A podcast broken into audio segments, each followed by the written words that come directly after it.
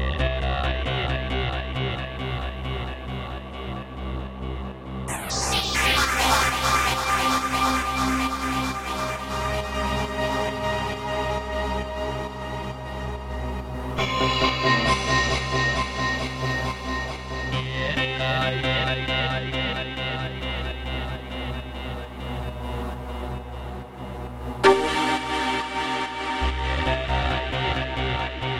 universe is then one, infinite, immobile.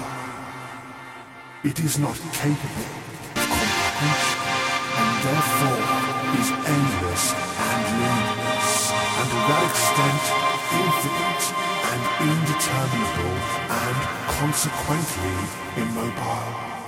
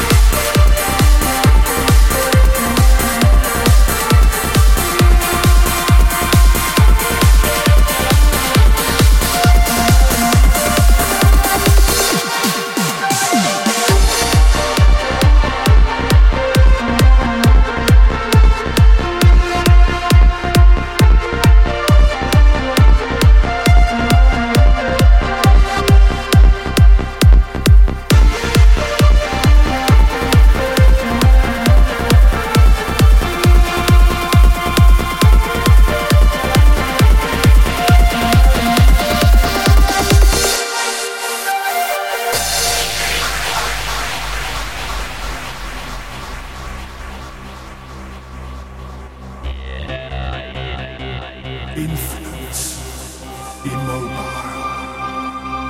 It is not capable of comprehension and therefore is endless and limitless, and to that extent, infinite and indeterminable and consequently immobile.